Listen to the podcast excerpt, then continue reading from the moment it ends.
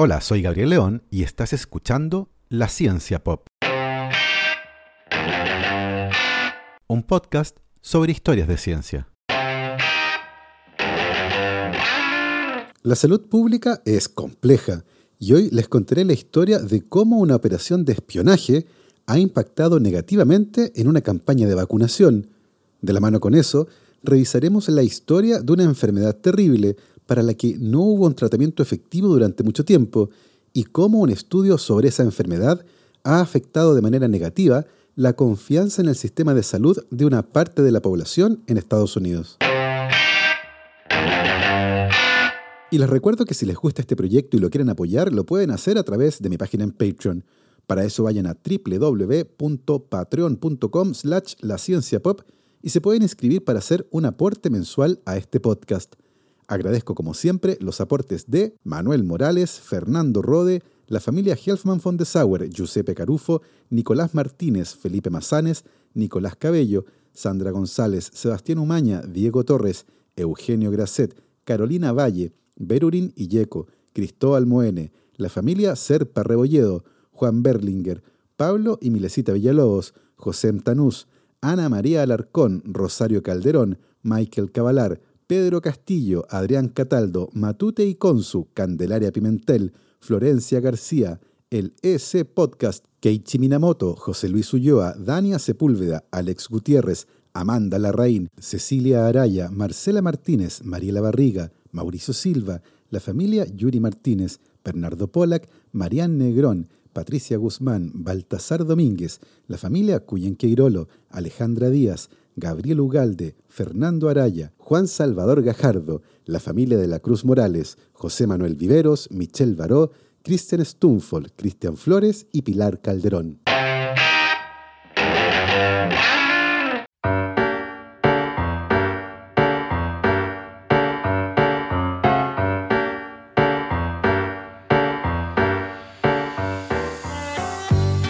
El 18 de enero del 2018, una mujer de 38 años llamada Sakina Bibi y su hija de 16 años fueron asesinadas a tiros mientras trabajaban como voluntarias de una campaña de salud pública distribuyendo la vacuna contra la poliomielitis en la ciudad de Quetta, en Pakistán. No era la primera vez que ocurría algo así, y lamentablemente tampoco fue la última. Desde inicios de la década de 2010, varios voluntarios que distribuían vacunas en zonas aisladas de Pakistán han sido asesinados porque se sospecha que son espías. Una idea que suena como teoría de conspiración, pero que nació de una maniobra de inteligencia que fue diseñada por la CIA para dar con quien por esa época era el hombre más buscado del mundo. Abbottabad es una ciudad en Pakistán que se hizo mundialmente famosa cuando el 2 de mayo del 2011 el presidente de Estados Unidos anunció que Osama Bin Laden había sido localizado y asesinado por militares estadounidenses en un búnker de esa localidad, dando por finalizada así una de las cacerías humanas más complejas y costosas de la historia. El trabajo de inteligencia que permitió identificar de manera inequívoca el escondite de Bin Laden incluyó un plan que de manera imprevista generó un enorme daño a la salud pública mundial. Cuando las autoridades de inteligencia de Estados Unidos localizaron el posible escondite de Osama Bin Laden, decidieron que era necesario tener la certeza de que estaban en el lugar correcto. Cualquier tarea de reconocimiento se vislumbraba como compleja y entrar al búnker para recabar más información era extremadamente improbable. Fue en ese escenario que a alguien se le ocurrió montar una campaña de vacunación falsa contra la hepatitis B, y así tomar muestras de ADN de los niños que vivían en el búnker, las que luego serían comparadas con una muestra de ADN de una hermana de Bin Laden, la que había muerto en Boston en 2010. Si bien una enfermera logró entrar al búnker, finalmente el plan no fue útil para los propósitos con el que fue concebido, pero luego del asesinato de Bin Laden, el gobierno de Pakistán descubrió la trama y se generó un incidente diplomático entre esta nación y Estados Unidos. El plan de la CIA con la campaña de vacunación falsa se esparció por todo Pakistán y fue cosa de tiempo para que los voluntarios de la genuina y muy importante campaña global de vacunación contra la poliomielitis pagaran las consecuencias, cuando su presencia levantó sospechas y se mezcló con una historia falsa que decía que la vacuna era para esterilizar a la población musulmana. Tristemente, en los últimos años, son varios los atentados en los que voluntarios de la campaña global de vacunación contra la poliomielitis han muerto en Pakistán, un hecho que pone de manifiesto cómo la salud pública es muy frágil y puede verse afectada de manera imprevista por decisiones irresponsables. La historia que les contaré ahora se relaciona justamente con eso.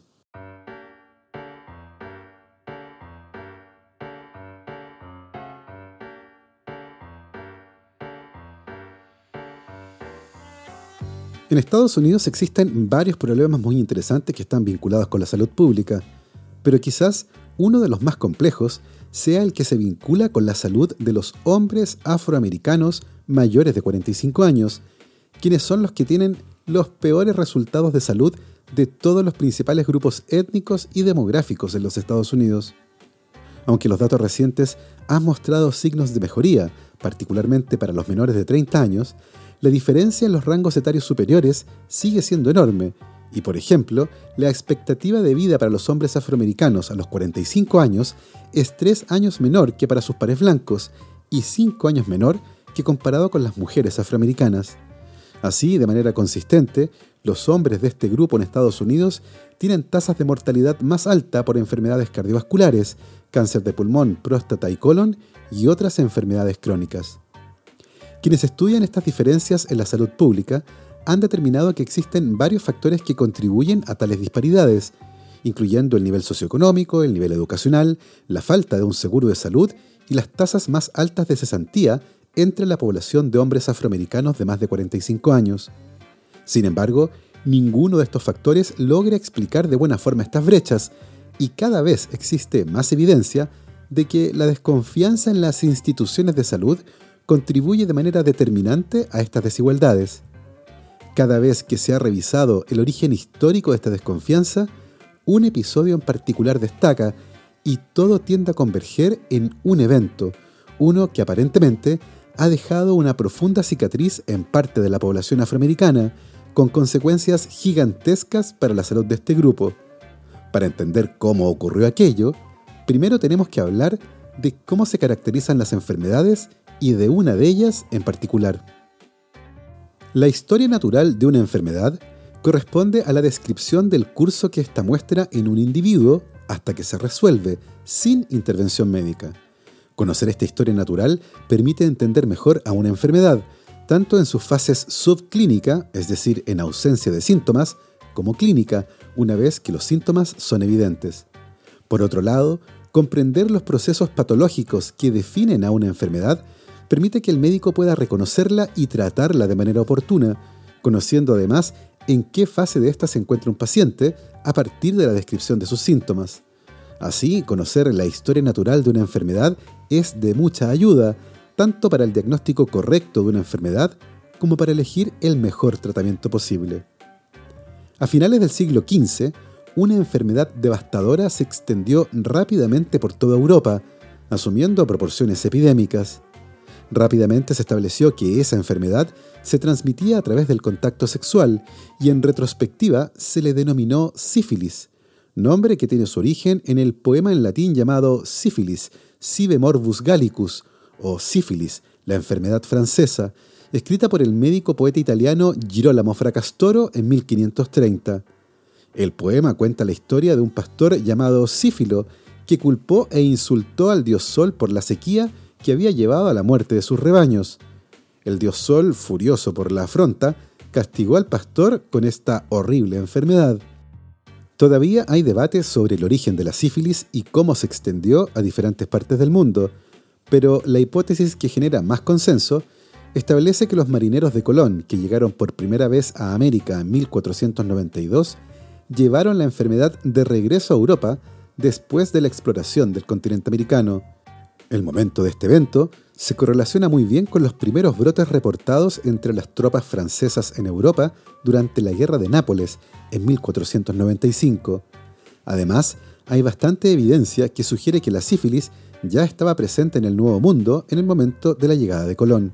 De hecho, no existe evidencia de la existencia de la sífilis en Europa antes de la década de 1500, No se ha encontrado ninguna mención inequívoca de esta enfermedad antes de ese año, ni siquiera en los antiguos escritos chinos, donde se han identificado descripciones de muchas enfermedades del viejo mundo. Cuando llegó a Europa, la sífilis se extendió rápidamente por todo el continente y de manera muy virulenta, lo que le confirió un carácter muy especial. El médico alemán Joseph Grumpeck, que se contagió de sífilis en el siglo XVI, la describió como una enfermedad tan cruel, tan angustiante, tan espantosa, que hasta ahora no se ha conocido nada más terrible o repugnante en esta tierra. Una de las primeras representaciones artísticas de la enfermedad fue en grabados en madera, los que fueron creados por el artista alemán Alberto Durero, en los que representó chancros bastante espeluznantes en el cuerpo de un soldado y sugirió que la sífilis era una consecuencia de la blasfemia y los pecados. La sífilis afectó a individuos de todos los estratos sociales, incluidos sacerdotes, cardenales e incluso un papa. En Europa, la presencia de signos clínicos de sífilis, incluyendo pústulas, chancros o destrucción y malformación ósea, se convirtió en un estigma que se asoció con ser impuro y condujo al maltrato de los individuos afectados, algo que se prolongó durante siglos. Poco después del primer brote reportado en 1495, la enfermedad se extendió a países asiáticos como India, China y Japón. Curiosamente, la sífilis en su primer siglo en el Viejo Mundo parecía progresar más rápidamente y resultó en una morbilidad y mortalidad más graves en comparación con la forma de la enfermedad que se documentó a partir del siglo XVI. Esta forma de sífilis, menos grave y de progresión lenta, probablemente se convirtió en lo que ahora se conoce como una de las enfermedades venéreas más comunes en todo el mundo. Durante el siglo XVI, el tratamiento más popular contra la sífilis era un preparado de mercurio que ya se había utilizado para tratar otras enfermedades y había demostrado cierto grado de éxito en la curación de la sífilis. A pesar de lo tóxico y a veces letal de este tratamiento con mercurio, este fue el tratamiento de preferencia contra la sífilis durante más de 200 años, lo que sumado a que se trata de una enfermedad de transmisión sexual, hizo que en Europa se popularizara el dicho una noche con Venus, una vida con Mercurio. Eso fue así hasta el siglo XX, cuando se logró identificar a la bacteria Treponema pallidum como la responsable de causar la sífilis.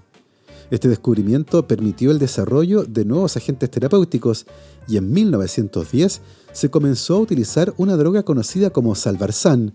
un derivado del arsénico y primer tratamiento eficaz para la sífilis. Y aunque tenía efectos adversos relativamente significativos, el medicamento se convirtió en el pilar más importante para el tratamiento de esta enfermedad.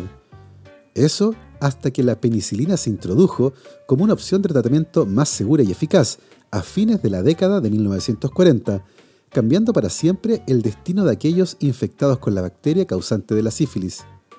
Está claro en este punto que nuestra especie ha tenido una larga y complicada lucha contra esta enfermedad, una que ha sido denominada como el gran imitador, debido a que la presentación clínica en sus últimas etapas se asemeja a casi todas las enfermedades conocidas por el hombre, dificultando enormemente su diagnóstico. Hoy sabemos que la sífilis progresa en cuatro etapas que han sido denominadas primaria, secundaria, latente y terciaria, cada una caracterizada por diferentes signos y síntomas. Una persona con sífilis primaria generalmente presenta una o varias lesiones en el sitio original de la infección, lesiones que generalmente aparecen en o alrededor de los genitales o la boca. Estas lesiones suelen ser firmes, redondas y no causan dolor. Los síntomas de la sífilis secundaria incluyen erupción cutánea, la inflamación de los ganglios linfáticos y fiebre. Los signos y síntomas de la sífilis primaria y secundaria pueden ser leves, es posible que no se noten y se pueden dar en una ventana temporal de días desde la infección para la sífilis primaria y de varias semanas desde la infección para la etapa secundaria. Durante la etapa latente, que puede durar hasta 10 años, no hay signos ni síntomas evidentes de la infección. Sin embargo, luego de este periodo de silencio, la enfermedad reaparece con fuerza y la sífilis terciaria se asocia con problemas médicos graves que pueden afectar al corazón, cerebro y otros órganos del cuerpo. La compleja historia natural de esta enfermedad fue descifrada lentamente, particularmente debido a lo difícil que fue entender la etapa latente, en la que aparentemente las personas están completamente sanas. Así, entender de buena forma cómo progresaba esta enfermedad fue una prioridad de los médicos a finales del siglo XIX.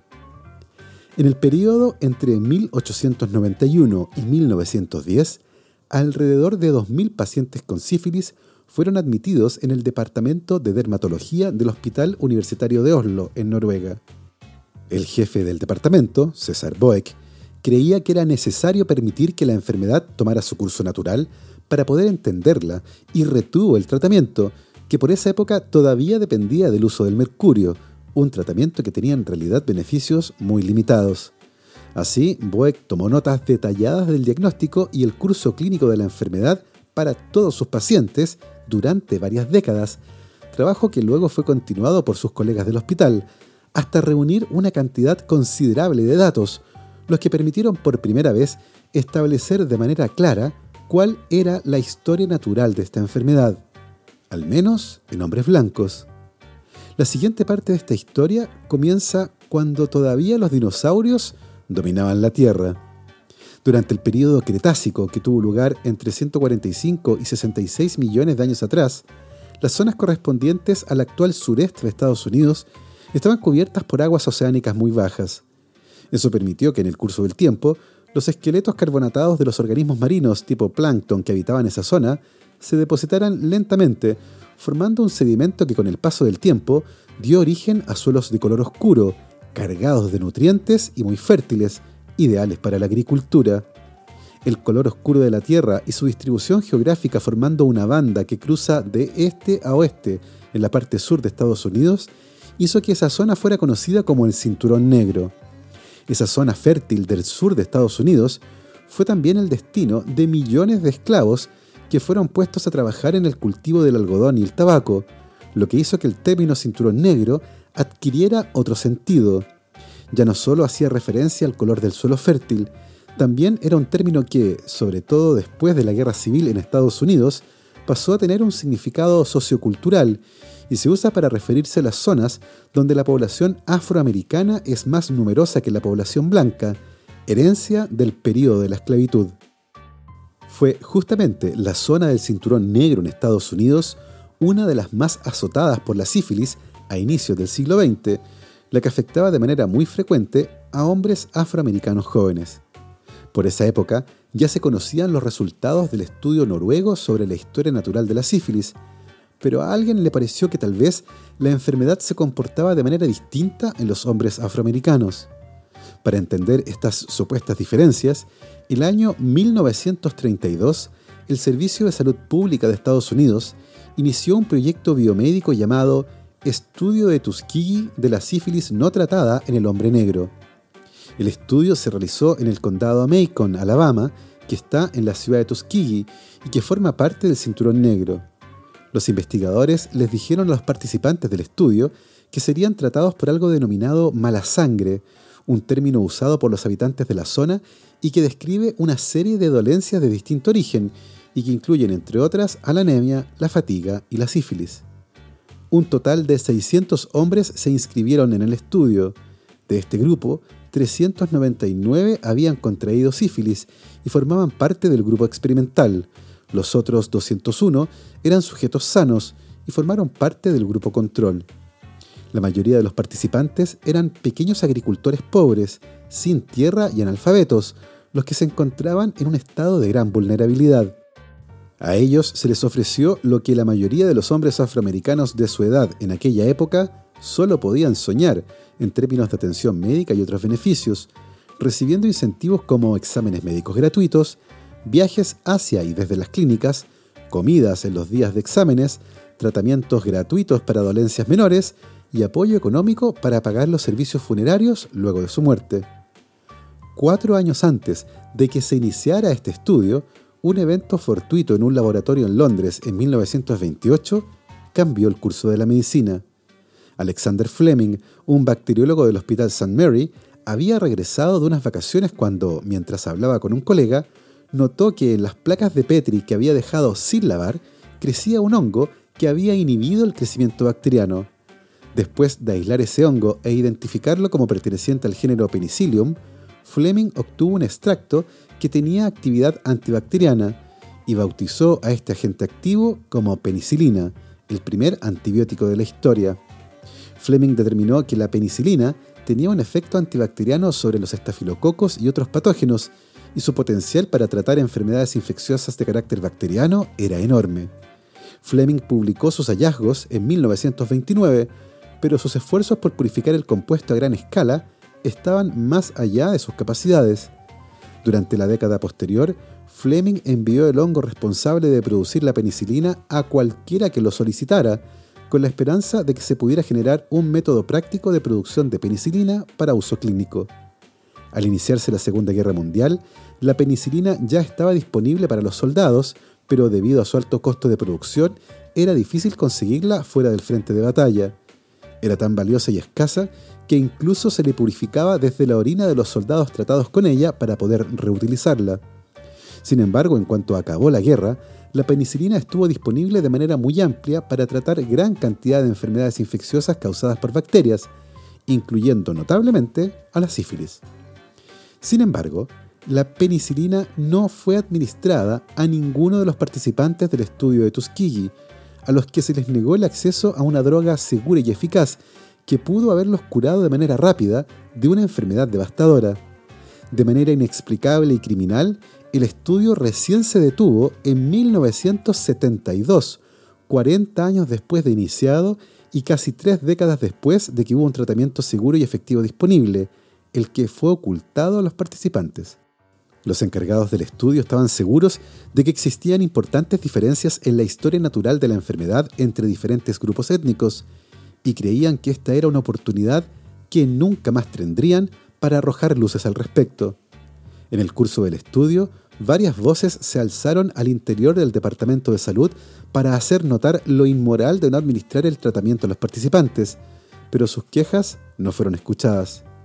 El estudio recién llegó a su fin cuando una periodista de Associated Press escribió una serie de reportajes basándose en las declaraciones de un denunciante anónimo. La noticia apareció publicada de manera simultánea en Washington y Nueva York, generando de inmediato el repudio de la ciudadanía y la reacción de la clase política, que rápidamente se puso a trabajar en un nuevo marco legal que permitiera regular de mejor manera las investigaciones con seres humanos en Estados Unidos. El caso fue clave para que el 12 de julio de 1974 el presidente Richard Nixon firmara la Ley de Investigación Científica Nacional, la que recién tres décadas después de los juicios de Nuremberg oficializó las normativas modernas de bioética en la investigación con seres humanos en Estados Unidos,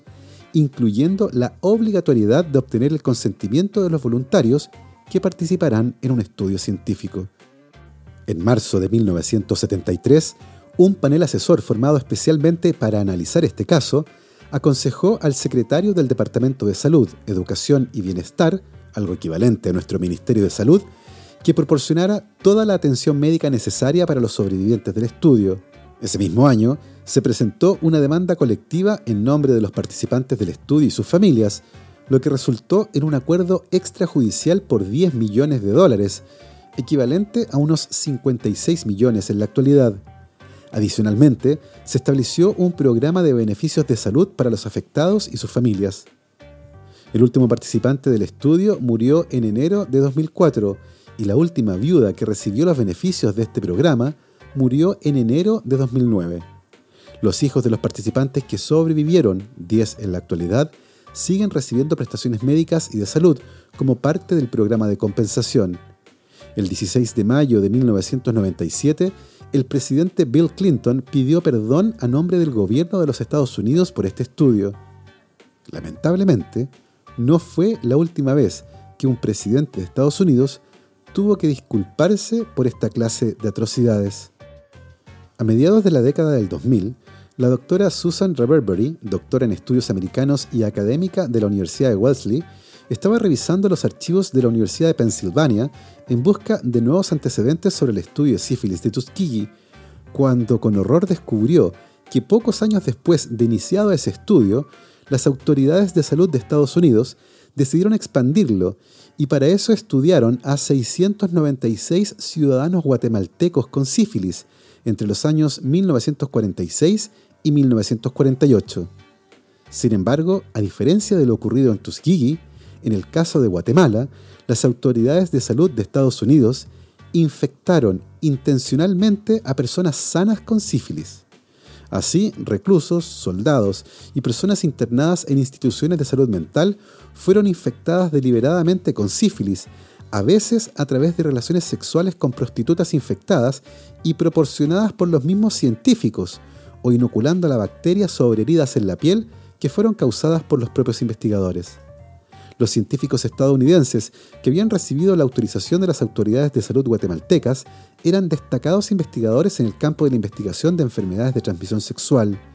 Llenos de optimismo en la era del tratamiento con antibióticos, decidieron exponer a los sujetos vulnerables para entender mejor la efectividad de los nuevos medicamentos en el tratamiento de enfermedades de transmisión sexual. Entre 1946 y 1948 probaron sus teorías en unos 1.500 guatemaltecos y si bien la mayoría de los que fueron infectados recibieron tratamientos con penicilina, al menos uno murió por sífilis. El viernes 1 de octubre de 2010, Barack Obama y Hillary Clinton, presidente de Estados Unidos y secretaria de Estado respectivamente, pidieron disculpas públicas a nombre del país, y Barack Obama se comunicó telefónicamente con Álvaro Colón, presidente de Guatemala, para ofrecer sus disculpas y pedir perdón por estas acciones criminales. A diferencia de lo ocurrido en Tuskegee, las víctimas guatemaltecas de la sífilis no han recibido compensación económica de ningún tipo, y al menos dos demandas presentadas en Estados Unidos, una contra el gobierno federal y otra contra las instituciones privadas involucradas, han sido desestimadas por haber ocurrido fuera de territorio estadounidense. La divulgación de los eventos ocurridos en Tuskegee y la discusión pública han dejado una cicatriz enorme en la salud de Estados Unidos dañando la confianza de quienes son más vulnerables. Pero, por otro lado, fue justamente la divulgación de estos hechos y la reacción del mundo público la que estableció un nuevo marco ético para la biomedicina y la protección de los más vulnerables. Para la población afroamericana más joven, hoy el acceso a la salud es menos discriminatorio que en el pasado y su nivel de vulnerabilidad ha disminuido, pero claramente es algo que no se podría haber logrado sin desenterrar y conversar sobre las atrocidades del pasado.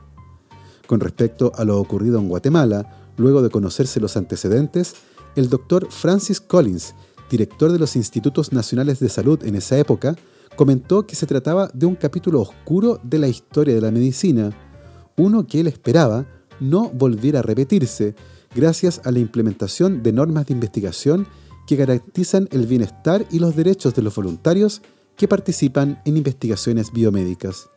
Y así terminamos nuestro paseo de hoy por la ciencia, esta vez con una historia algo oscura, pero que nos deja importantísimas lecciones. Por cierto, este es el penúltimo episodio de la segunda temporada de este podcast. El próximo viernes se estrena el último episodio de la temporada 2021, pero